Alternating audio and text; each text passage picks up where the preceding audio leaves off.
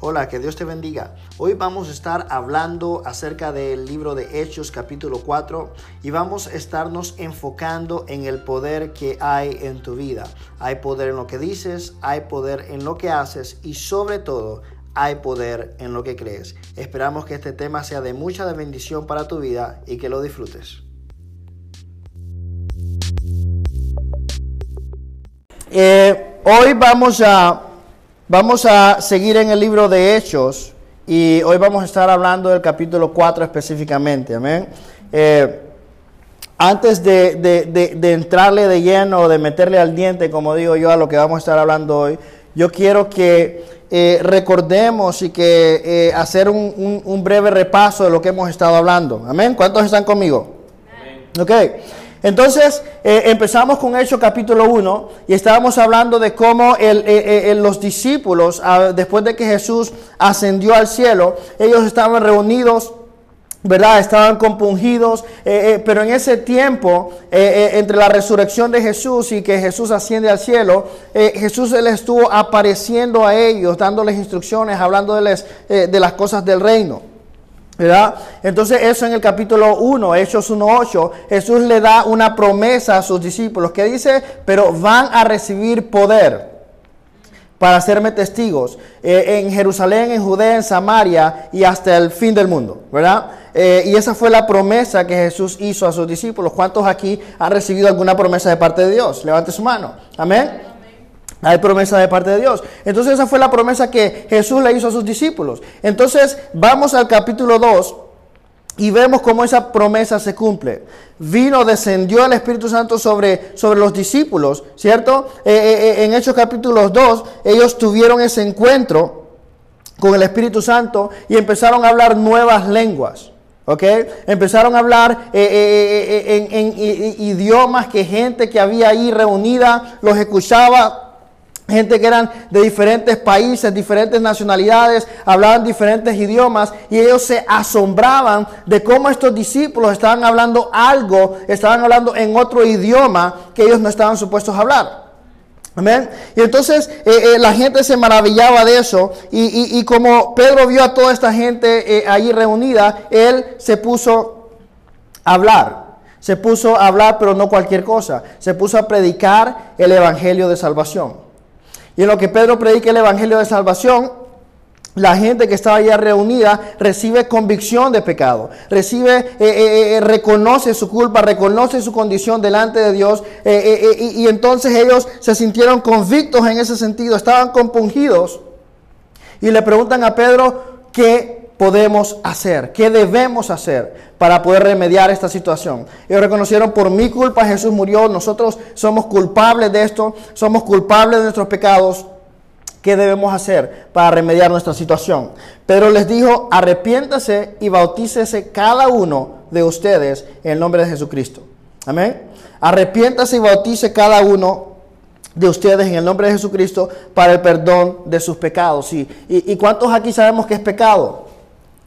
¿Qué es pecado? A ver, levante su mano si usted sabe qué es pecado.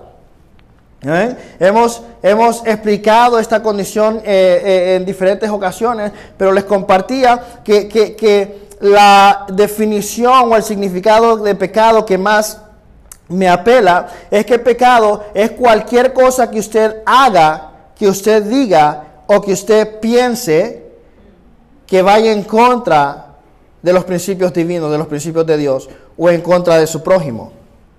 Amén. Cualquier cosa que hagamos, digamos y pensemos o pensemos que vaya en contra de los principios de Dios o en contra de nuestro prójimo.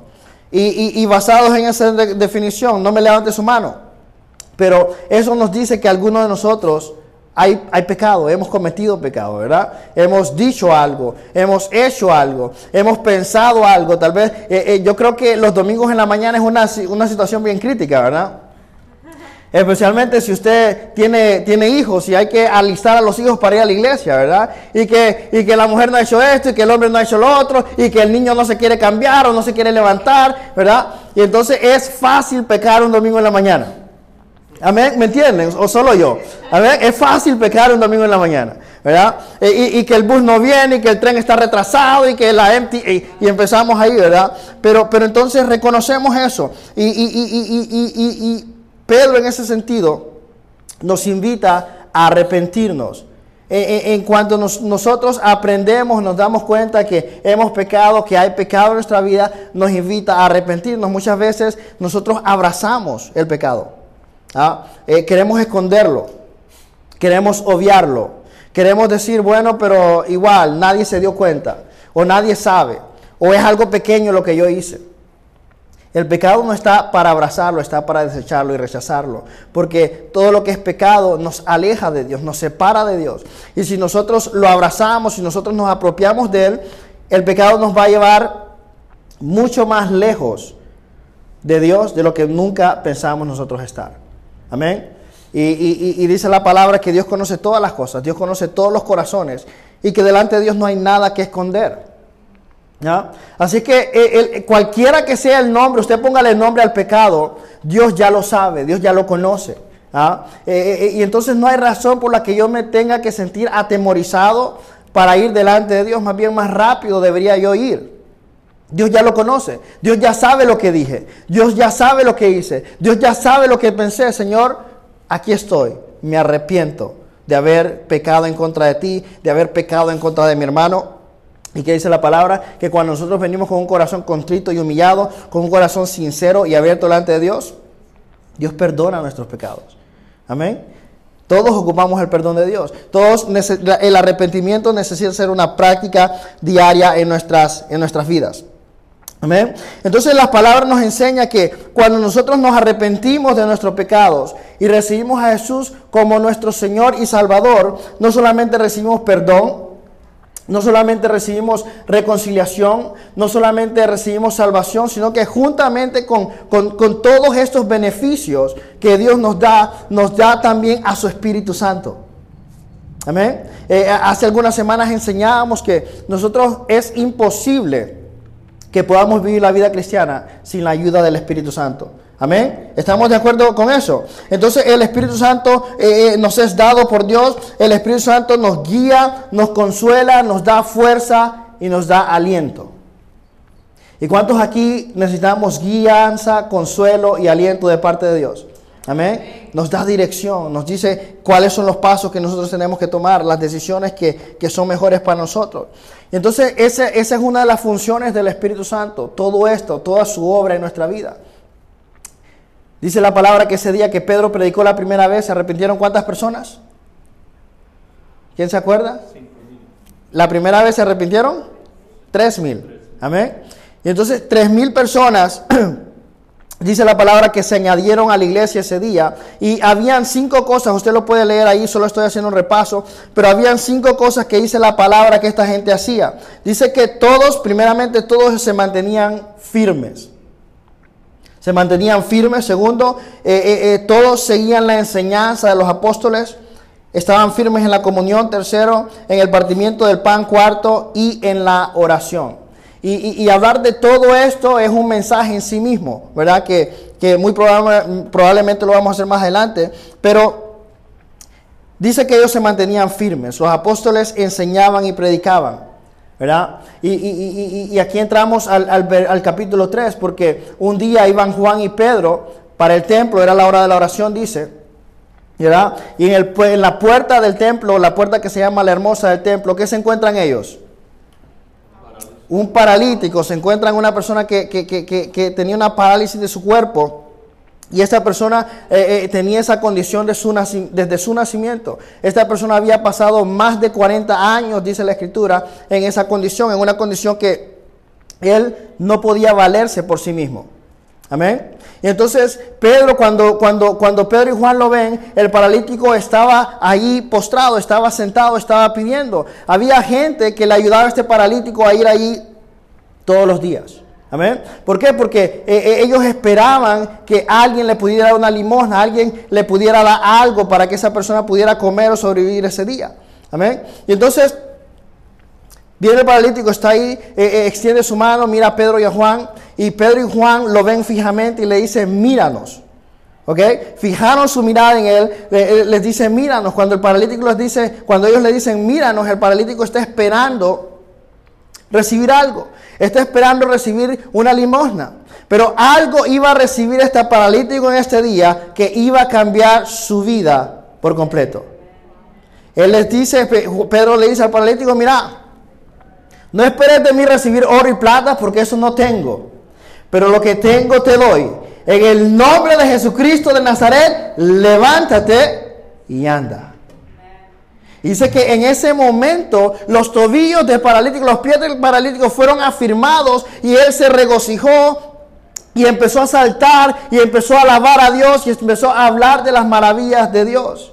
Amén. Él estaba esperando recibir algo. Él, iba cada mañana ahí con una expectativa de recibir algo de la gente que iba a la iglesia. Pero ese día recibió algo mucho más grande de lo que él esperaba. Recibió algo de Dios. Recibió el milagro que iba a cambiar su vida por completo. Y con esa misma expectativa, nosotros siempre debemos ir delante de Dios cuando venimos a la iglesia. No, no esperar qué es lo que va a decir el pastor, sino qué es lo que Dios tiene para mí hoy. ¿Qué es lo que Dios quiere que yo reciba hoy? Cada vez que yo entro en mi tiempo de oración, entro en, mi tiempo de lectura de la palabra, Señor, ¿qué tú tienes para mí hoy?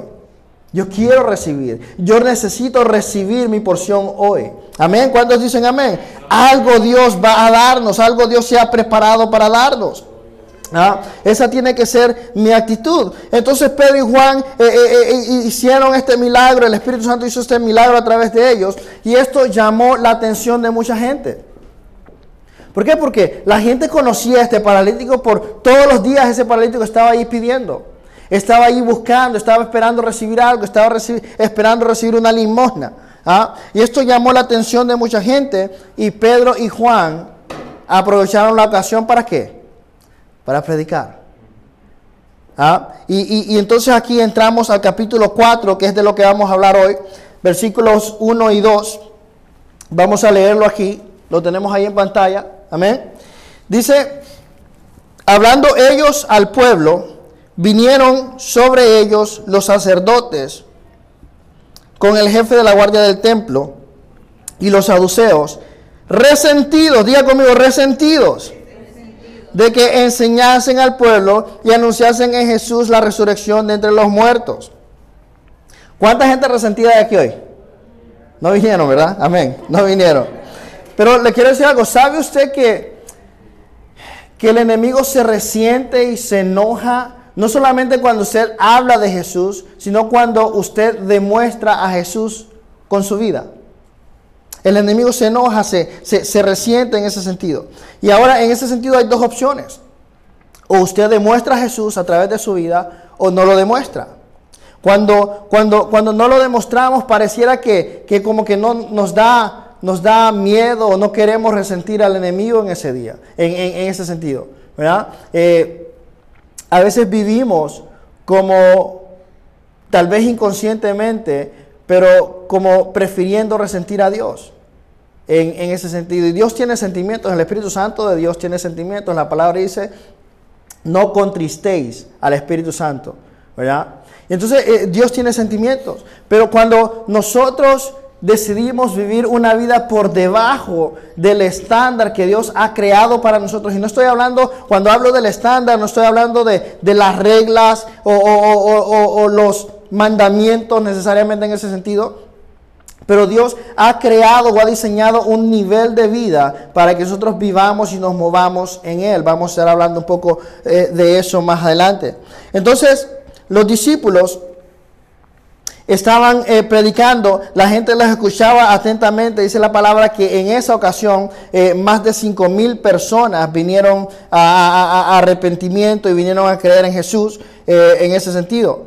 Ahora, es importante ver en qué condición estaban los discípulos hasta este punto.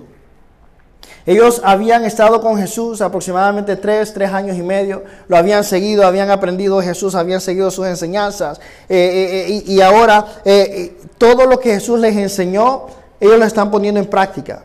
¿verdad? Recibieron la promesa del Espíritu Santo, ahora de la nada ellos están haciendo milagros, están expresándose de manera que la gente se asombraba porque era imposible que estos pescadores, que esta gente que, que, no tenía ningún nivel educativo alto o religioso alto, se estuviera expresando de la manera que ellos están expresando.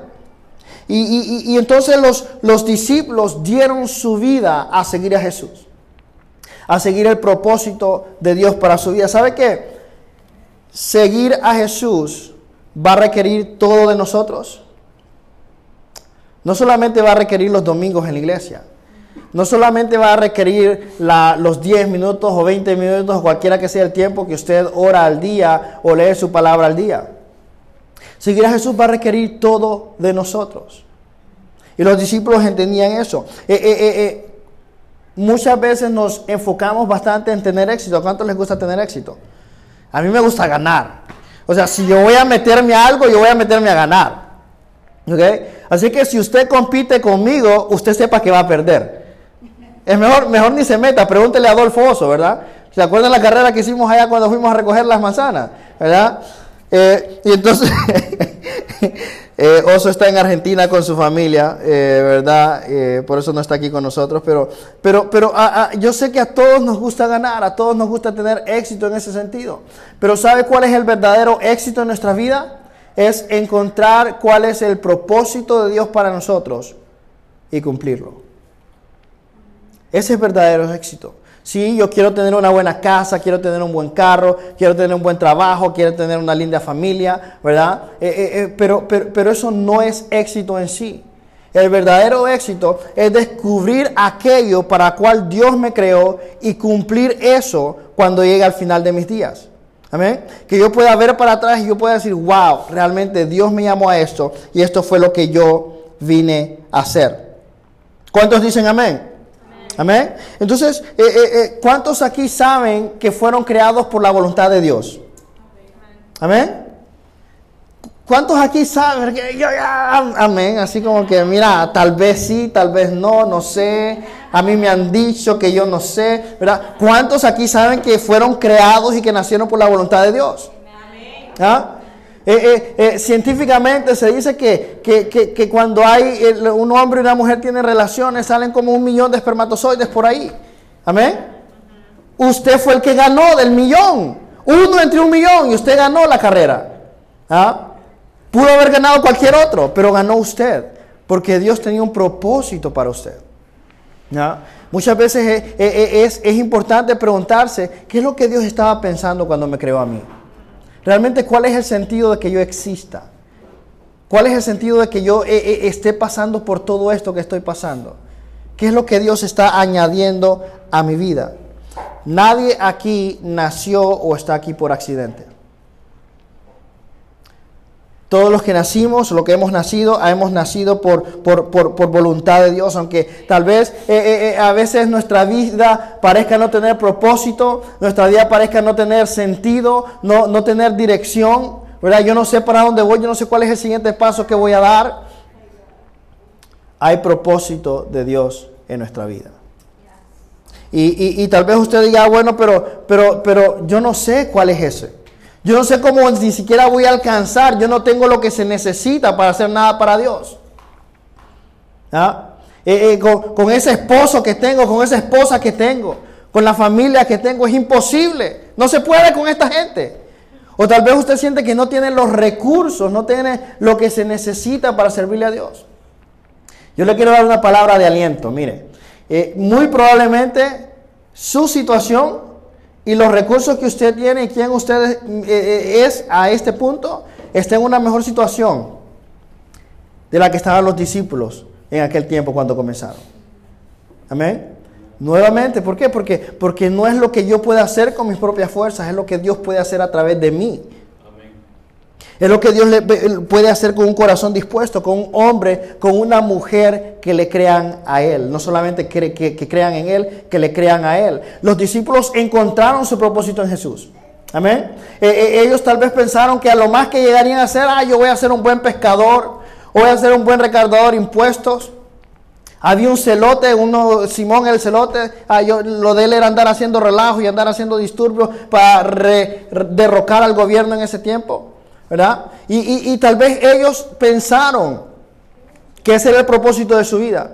¿verdad? Eh, eh, ser pescadores, ser recaudadores de impuestos, pero ojo con eso, eso era lo que ellos hacían mientras empezaron a caminar en su propósito.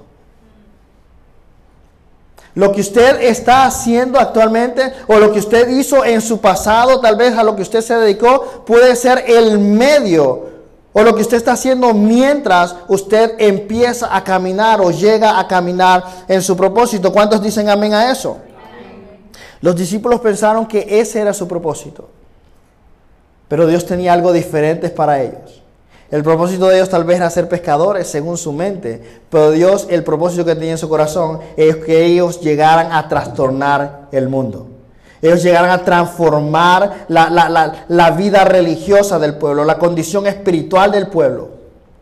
Y cuando los discípulos empezaron a creerle a Dios y el poder fue derramado sobre ellos y ellos empezaron a mover en el poder del Espíritu Santo, estas cosas empezaron a pasar.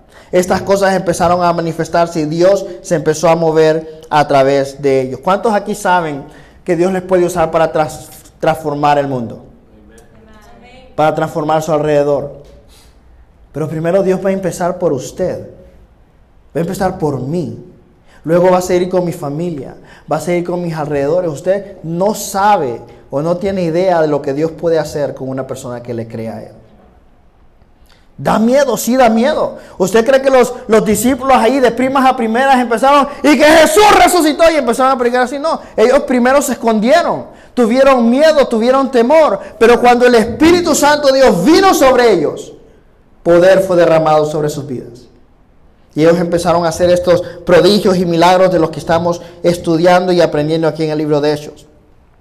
Ellos se movían en el poder del Espíritu Santo y el poder de Dios comenzó a manifestarse en sus vidas a través de ellos. Eh, eh, y, esto al enemigo no le gustó.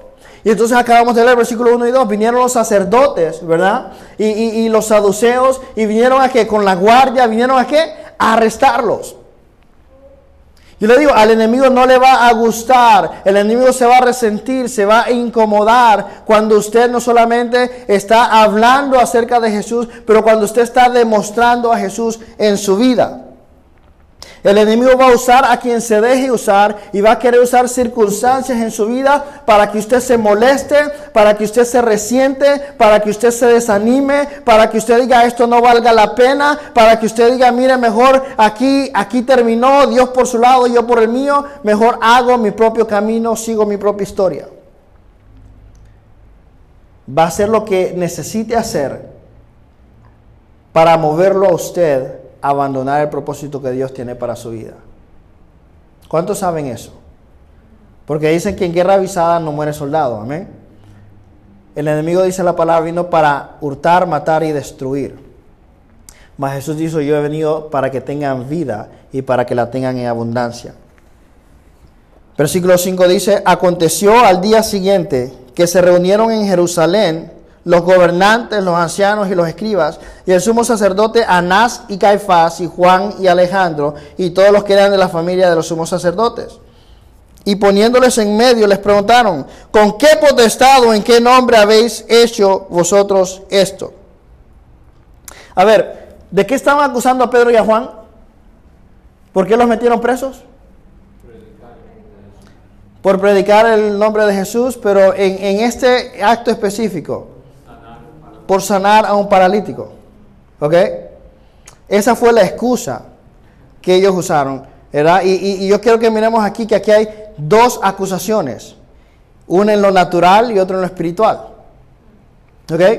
Ellos fueron acusados por hacerle un bien a una persona que había estado postrada, inválida, incapacitada por más de 40 años. Ellos, eh, eso en lo natural, eso era la acusación. Ustedes sanaron a un enfermo. ¿Tiene sentido eso?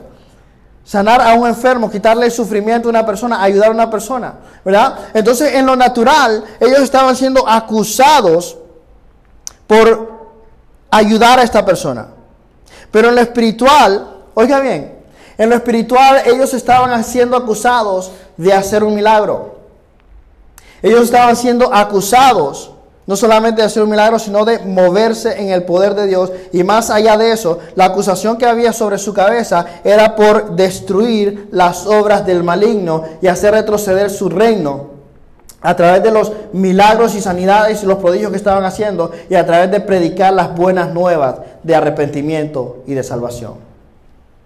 Había una acusación en lo natural, pero había también algo detrás de eso que era en lo espiritual. Amén.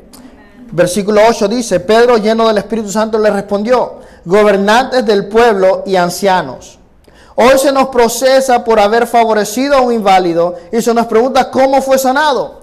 Sepan pues todos ustedes que y todo el pueblo de Israel que este hombre está aquí delante de ustedes sano gracias al nombre de Jesucristo de Nazaret, crucificado por ustedes, pero resucitado por Dios. Jesucristo es la piedra que desecharon ustedes los constructores y que ha llegado a ser la piedra angular. De hecho, en ningún otro hay salvación, porque no hay bajo el cielo otro nombre dado a los hombres mediante el cual podamos ser salvos. Amén. ¿Cómo responden Juan y Pedro a esa acusación? Responden predicándoles el Evangelio de Salvación a las autoridades más altas en el rango espiritual, en el rango religioso, mejor dicho, que había en esa gente, en ese tiempo. Ellos estaban siendo acusados por sanar a un hombre. Estaban siendo acusados por predicar el Evangelio de Jesús, por predicar la resurrección de Jesús. Y precisamente eso fue lo que volvieron a hacer en la cara de ellos, diciéndole, no tenemos miedo. Y vamos a ver por qué no tenía miedo. Entonces, versículo 13 dice, entonces, viendo el denuedo, diga conmigo denuedo, viendo el denuedo de Pedro y de Juan y sabiendo que eran hombres sin letras y del vulgo, oiga bien esto, se maravillaban y les conocían que habían estado con Jesús. Y viendo al hombre que había sido sanado, que estaba en pie con ellos, no podían decir nada en contra. Diga conmigo, no podían decir nada en contra. Entonces les ordenaron que saliesen del concilio y conferenciaban entre sí diciendo, ¿qué haremos con estos hombres? Porque de cierto señal manifiesta ha sido hecha por ellos, notoria a todos los que moran en Jerusalén y no podemos negarlo. Sin embargo, para que no se divulgue más entre el pueblo, amenacémosles para que no hablen de aquí en adelante a hombre alguno en este nombre. Y llamándolos, les intimaron que en ninguna manera hablasen ni enseñasen en el poder o en el nombre de Jesús. Mas Pedro y Juan respondieron diciéndoles, juzgad si es justo delante de Dios obedecer a vosotros antes que a Dios, porque no podemos dejar de decir lo que hemos visto y oído. Entonces les amenazaron y les soltaron, no hallando ningún modo de castigarles por causa del pueblo, porque todos glorificaban a Dios por lo que se había hecho, ya que el hombre en quien se había hecho este milagro de sanidad tenía más de 40 años. Aquí viene las verdades que yo les estaba diciendo al inicio, que necesitamos empezar a creer, a vivir y a movernos en ellas, a practicar a partir de hoy.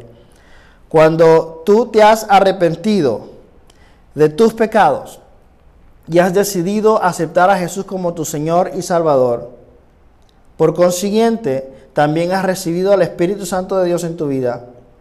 Hay poder en tu vida. Hay poder en lo que dices, hay poder en lo que haces y hay poder en lo que crees. Y quiero, quiero que hablemos específicamente de, de cada una de estas cosas. Hay poder en lo que digo. Quiero volver al versículo 13. Entonces, viendo el denuedo de Pedro y de Juan, lo tenemos ahí en pantalla, eh, viendo el denuedo de Pedro y de Juan y sabiendo que eran hombres sin letras y del vulgo, se maravillaban y les reconocían que habían estado con Jesús.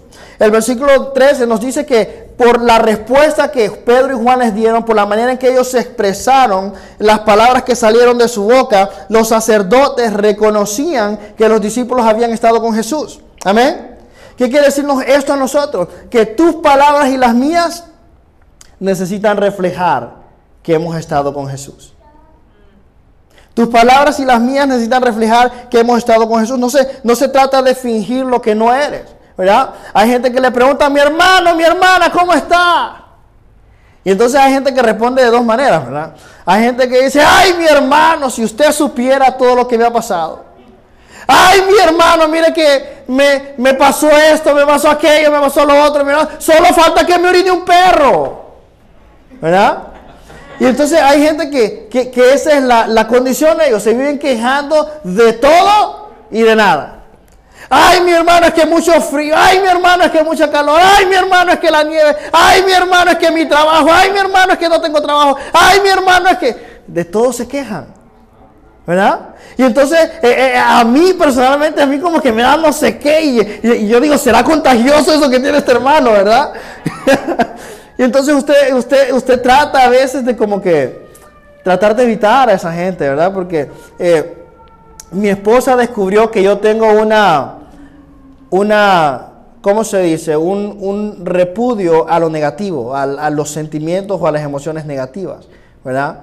Eh, y, ella descubrió, me hizo aprender que yo trato a toda costa de evitar eso.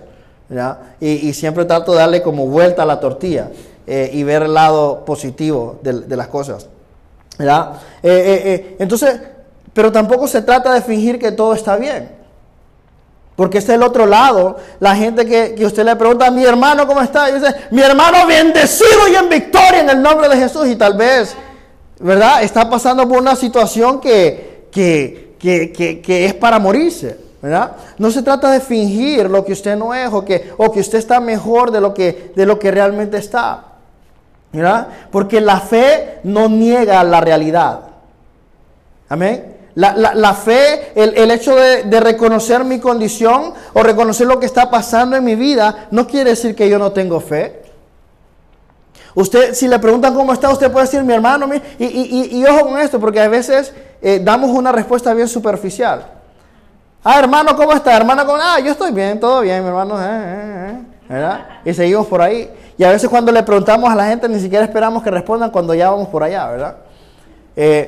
Pero Usted puede dar una respuesta diferente. Usted puede decir, mi hermano, mire, yo estoy pasando por esto, estoy pasando por aquello, estoy pasando por lo otro, pero yo sé que Dios está conmigo en medio de esto. Yo sé que Dios algo va a hacer a través de esta circunstancia. Yo sé que Dios me va a sacar adelante y yo voy a salir en victoria de esto. Sí, lo estoy pasando y todo eso me está atacando y parece que el mundo se me está viniendo encima y parece que las puertas están cerradas, pero yo sé que Jesús está en medio de todo esto. Amén. Esa es una respuesta de fe. Usted no está negando su situación, no está negando su condición, no está negando lo que le está pasando, pero está reconociendo que Jesús está en autoridad, que Jesús está en poder, que el Espíritu Santo es quien lo está guiando a usted y lo va a sacar de esa situación. Amén. ¿Alguien puede decir amén? Amén. amén. ¿Ok? Entonces, la palabra de Dios es poderosa y lo, lo, lo que yo digo tiene poder. Por la palabra de Dios fueron creados los cielos, el universo, todo lo que existe. Amén. Por, por, por la palabra de Jesús, muertos eran resucitados. Demonios eran, eran echados fuera del cuerpo, de la vida de la gente. Y por la palabra de, de, de, estos discípulos, de esos apóstoles, fue que este paralítico, que este cojo, pudo ser sanado.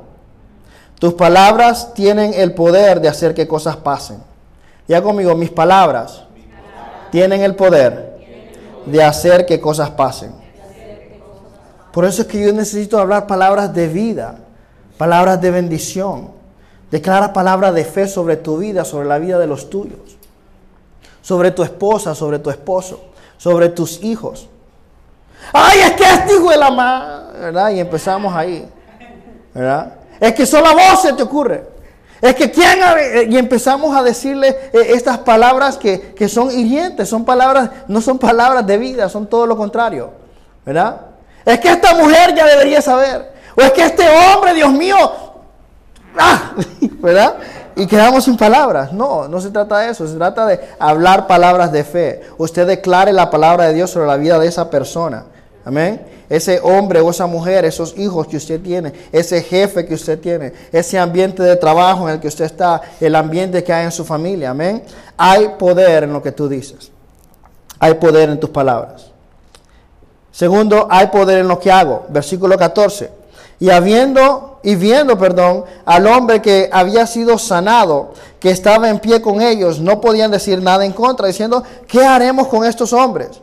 Porque de cierto señal manifiesta ha sido hecha por ellos y es notoria a todos los que están, los que moran en Jerusalén y no lo podemos negar. Ese es versículo 14 y versículo 16, ¿verdad? Nos dice que habían pruebas indubitables de lo que los discípulos habían hecho en ese sentido.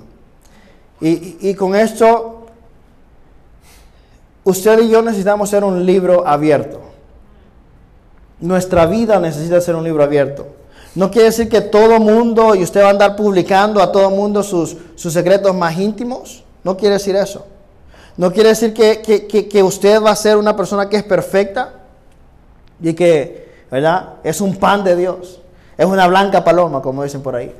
No, quiere decir que usted va a ser transparente de tal manera que la gente pueda ver tu vida y al ver tu vida van a poder ver la obra de Jesús en ella. Eh, esta semana yo le enviaba un mensaje eh, a alguien. Yo le decía, mira, eh, estoy muy orgulloso de vos. Y, la persona me respondía y me decía, orgulloso? ¿Y por qué? ¿Y, orgulloso de qué? Yo le decía, estoy orgulloso por el hombre en quien te has convertido, el esposo en quien te has convertido y el padre en quien te has convertido. Yo le decía, si, si vos mirás atrás y mirás quién eras y dónde estabas en el punto más bajo, más bajo de tu vida y mirás quién sos hoy, no sos ni la sombra de lo que eras antes. Hay una frase por ahí que, que, dice, tal vez no soy quien debería ser, pero definitivamente no soy quien yo era antes. Y, y, eso quiere decir ser transparente. Eso quiere decir que la gente va a poder ver en mi vida lo que Dios está haciendo. Ojo que no todo el mundo lo va a reconocer que no todo el mundo va, y, y, y, como seres humanos lo más fácil es achacar lo malo, ¿cierto? ¿Verdad? La esposa pudo haber cocinado, pudo haber limpiado, pudo haber, o el esposo lo pudo haber hecho, pero tal vez no lavó los platos o los trastes, o no limpió alguna esquinita de la casa. Y en esa esquinita de la casa que nos enfocamos nosotros, cuando tal vez la, la otra persona hizo, hizo cuantas cosas que, que necesitaban ser hechas, ¿verdad? Es fácil achacar lo malo. Pero, pero, pero cuando nuestra vida es transparente, la gente, cuando usted sigue a Jesús y eres transparente, la obra de Dios es visible en tu vida. No solamente es visible lo que Dios ha hecho en tu vida, sino lo que Él hace a través de ti. Y aún los que te son contrarios van a quedar como estos, ¿verdad? Como estos eh, eh, sacerdotes. Eh, y, van a decir, ¿qué voy a hacer con este hombre? ¿Qué voy a hacer con esta mujer? ¿Por qué? Porque, porque es manifiesto lo que hace y lo que Dios hace en su vida, lo que Dios está haciendo a través de él. Y no lo podemos negar. No solamente la gente que te es contraria va a poder ver eso y, va a buscar y va a escarbar y va a querer buscar una excusa de cómo acusarte o de cómo condenarte en ese sentido, sino que hay mucha otra gente que necesita de lo que tú has recibido. Que va a decir, yo necesito lo que esa persona tiene. Yo necesito el cambio que esa persona ha dado. Yo necesito al Dios que, eh, eh, eh, que está obrando en la vida de ese hombre, en la vida de esa mujer. Hay poder en lo que tú haces. Y también tercero, hay poder en lo que creo, en lo que crees.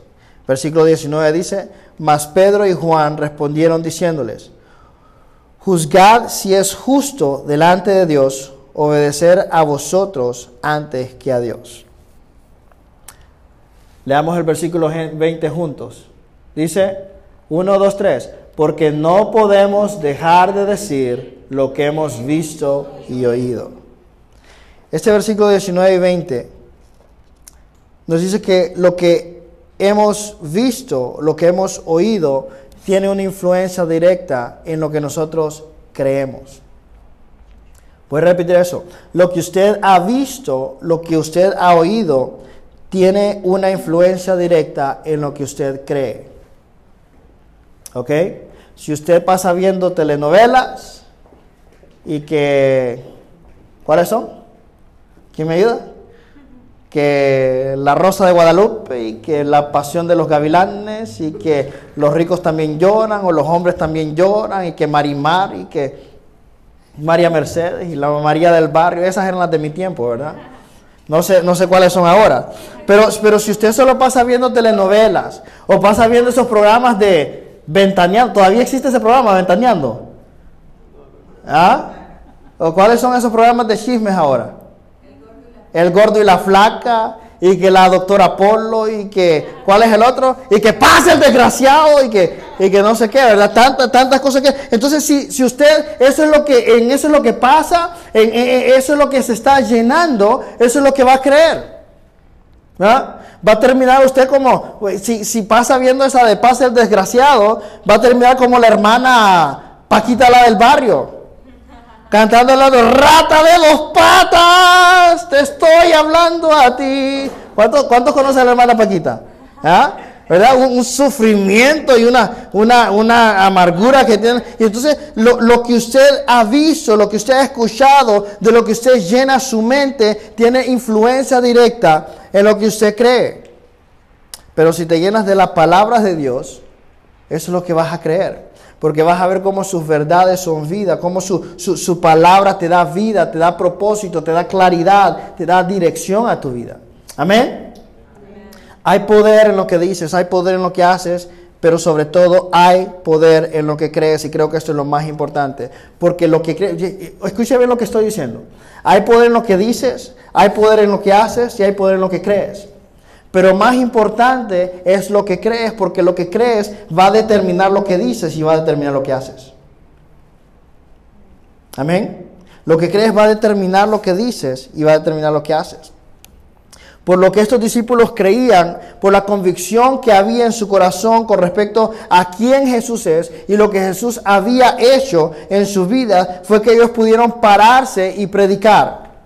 Fue que eh, por esa misma convicción fue que ellos se atrevieron a decirle al cojo, levántate y anda en el nombre de Jesucristo de Nazaret. Por esa misma convicción fue que ellos se atrevieron a hablar y a defenderse delante de estos líderes religiosos de ese tiempo y hasta dejarlos sin palabras. No había de qué acusarlos. ¿verdad? Y ellos se asombraron de escuchar. ¿Por qué? Porque la convicción que había en sus corazones era lo que, lo que les permitió pararse ahí por la obra y la gracia del Espíritu Santo en sus vidas. Entonces, ya vamos a ir terminando.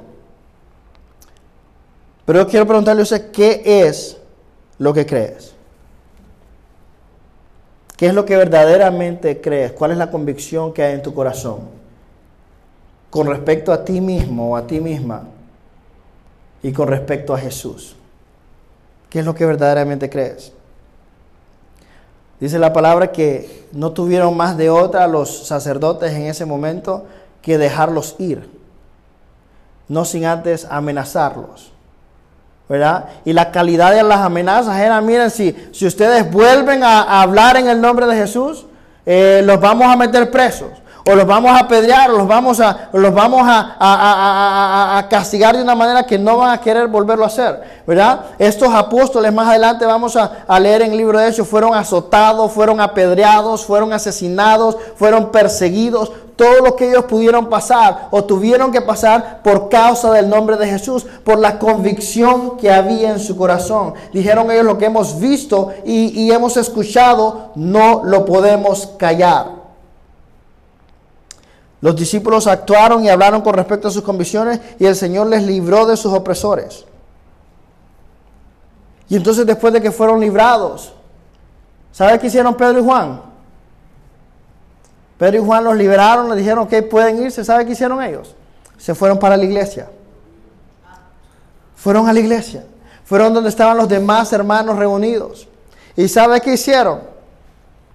Yo me imagino, mi hermano, mi hermana, que yo hubiera estado preso ahí, metido, y estaba ahí increpando, que toda esta gente me estaba increpando, ¿verdad? Yo había, yo tal vez hubiera llegado con, con, no sé, con algún susto o algo ahí, ¿verdad? Pero ellos dieron testimonio de lo bueno que Dios había sido con ellos en medio de esa situación. Ellos le contaron a cada, a, a todos los que estaban ahí, le contaron en detalle lo que había pasado. ¿Y sabe qué, hizo la iglesia? La iglesia, eh, eh, al escuchar el testimonio, cobró mucho ánimo, ¿verdad? Se animó mucho, agarró fuerzas y se pusieron a orar. Se pusieron a orar. Y, y, me sorprende la oración que ellos hicieron porque generalmente cuando nos hacen algo, ¿cuál es la primera reacción de nosotros? Nos ponemos defensivos, ¿verdad? Eh, cuando alguien nos hace un mal o nos ofende, nos ponemos defensivos y, tal vez allá nosotros nos gustaría que algo malo le pasara a esa persona, ¿verdad? Que, que por lo menos pagaran lo que nos hizo. Tal vez no que se murieran, ¿verdad? Tal vez no, no es tan extremo, ¿verdad? Pero nos gustaría que algo le pasara a esa persona para que pagara por lo que me hizo, o por lo que me dijo, por lo que me hizo sentir. ¿Verdad? Esa es la reacción normal del ser humano. Oiga bien lo que los discípulos harán y nos vamos, nos vamos poniendo en pie. Versículo 29 al 31 dice, y ahora Señor, esta es la oración de los discípulos, y ahora Señor, mira sus amenazas y concede a tus siervos que con todo de nuevo hablen tu palabra, mientras extiendes tu mano para que se hagan sanidades y señales y prodigios mediante del nombre de tu santo Hijo Jesús.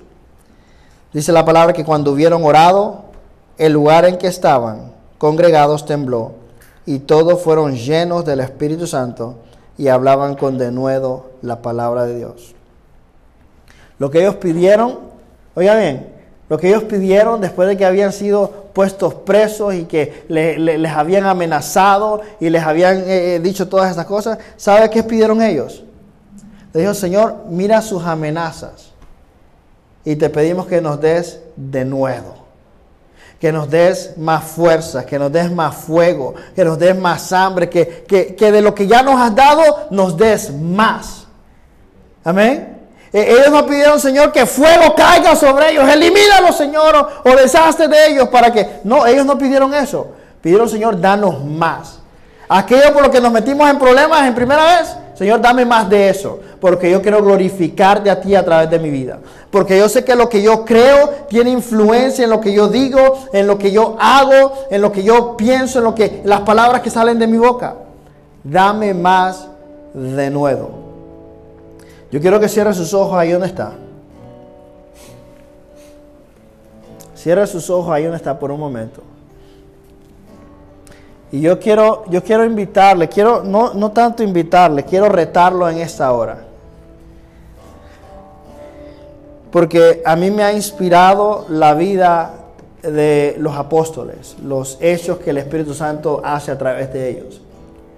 Pero lo que más me conmueve, lo que más me incomoda, es la convicción que había en ellos con respecto a quién es Jesús y lo que Jesús había hecho en sus vidas.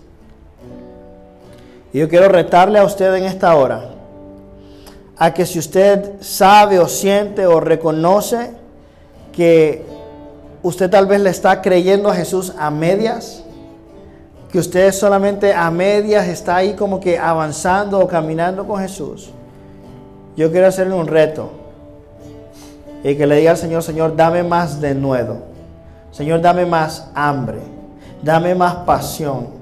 Dame una convicción más fuerte y más profunda en mi vida con respecto a quién tú eres y con respecto a quién yo soy en ti. Padre, si hay algo de lo que yo necesito arrepentirme en esta hora, trae revelación a mi corazón. Y tal vez hay cosas que usted ya sabe de las que se tiene que arrepentir. Hay cosas en las que usted no necesita revelación de Dios, están a simple vista. Usted las sabe, usted las conoce. Y hay otras cosas que tal vez usted, usted no, no las estima de esa manera o no las piensa de esa manera. Y entonces ahí es donde usted le dice, Señor, dame revelación. Muéstrame Dios. Prepara mi corazón para que yo pueda arrepentirme verdaderamente y que la obra del Espíritu Santo sea evidente en mi vida y a través de mí. Levante sus manos ahí donde está.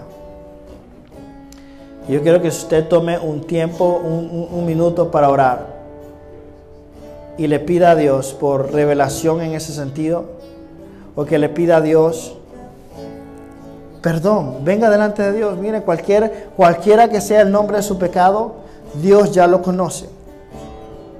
Tal vez es algo con lo que usted ha estado luchando por, por meses o por años. Dios te puede hacer libre de esa situación, de esa condición, de ese pecado, de esa forma de vivir, de esos pensamientos. Dios te puede hacer libre. Dice la palabra que traigamos todo pensamiento a obediencia, a cautividad en Cristo Jesús. Yo no sé cuál sea, ni, ni, ni quiero saber cuál sea tu pecado. Pero lo que te quiero decir es que hay perdón disponible para ti en esta hora. De que hay poder de Dios disponible para obrar en tu vida en esta hora. Padre, en el nombre de Jesús te damos gracias, Dios, por cada persona en este lugar. Padre, te pedimos que tú mires nuestros corazones, Espíritu Santo de Dios. Trae convicción a nosotros, trae convicción a nuestras vidas, Señor. Para que seamos prontos, Dios, para arrepentirnos y seamos tardos para pecar. Espíritu Santo, queremos vivir una vida en la cual tu poder, Señor, sea evidente. En la cual tu obra en nuestras vidas sea evidente, Dios. Una vida, Señor, donde aún nuestros acusadores puedan decir, ¿qué vamos a hacer con este hombre? ¿Qué vamos a hacer con esta mujer? Porque es evidente que es una persona transparente, es evidente que, lo que Dios está haciendo en su vida es algo que, que no podemos negar. No hayamos de qué acusarlo, no hayamos que hacer en contra de él, en contra de ella. Pero eso pasa en la medida que hay arrepentimiento en nuestra vida, en la que constantemente buscamos la presencia de Dios en nuestra vida. Y decimos, Señor, úsame de acuerdo a tu voluntad. No quiero estar caminando a medias contigo. Quiero estar de lleno contigo en el nombre de Jesús.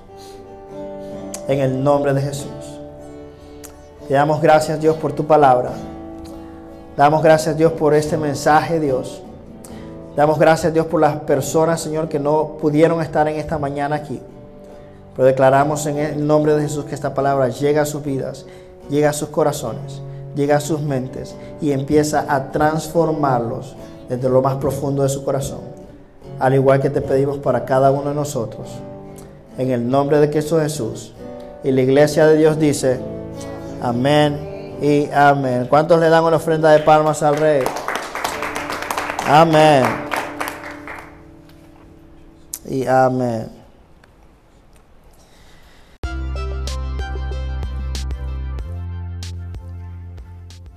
Esperamos que este tema haya sido de mucha bendición para tu vida. Si tú quieres saber más de este tema o acerca de cómo establecer una relación con Jesús, cómo recibir salvación y perdón de tus pecados para que tu vida sea diferente, o simplemente quisieras más información acerca de nuestra iglesia, puedes visitarnos en nuestra página web www.iglehispana.org. También puedes visitarnos en www www.iglesiaeverynation.org o puedes llamarnos o enviarnos un mensaje al 347-360-1094 si estás en Estados Unidos o puedes enviarnos un mensaje por WhatsApp a ese mismo número. Que Dios te bendiga y nos vemos la próxima.